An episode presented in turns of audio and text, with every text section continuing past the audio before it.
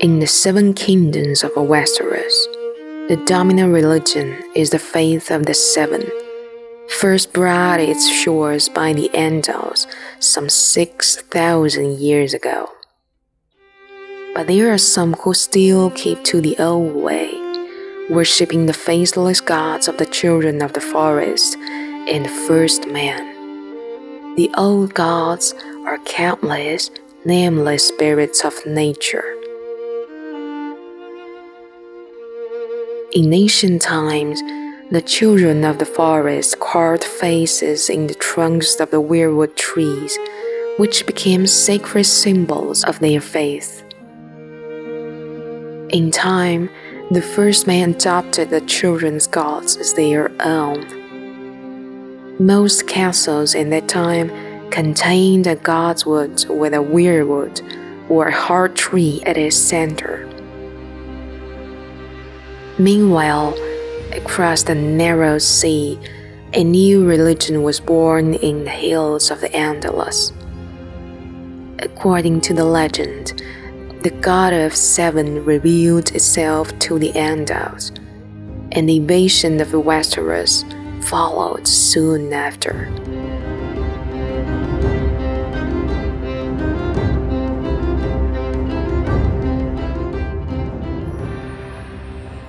The Andals sailed across the sea on ships, armed with weapons of steel.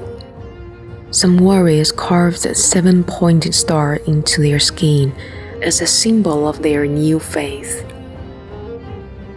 The invaders destroyed most of their weirwoods in the Southern Land, slaughtered the children of the forest wherever they could find them, and conquered every kingdom of the first man save the North.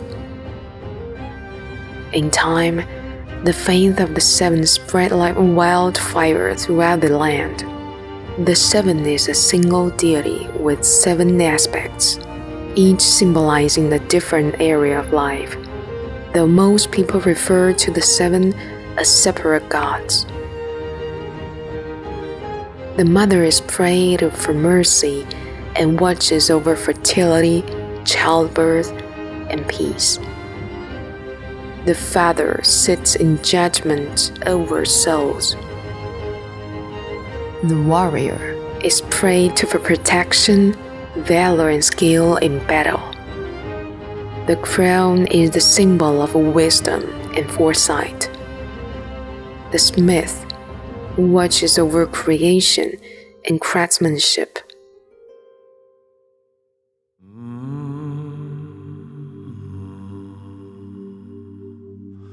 The maiden symbolizes purity, love, and beauty.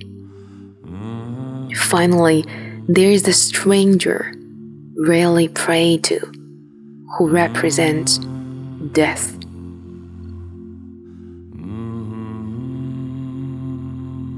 The faith is highly organized and deeply influential in Westerosi politics and culture as the official religion of the monarchy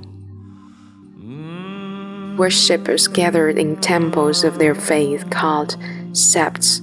The seat of their faith is the great sept of Baelor, which is located in the capital city of King's Landing.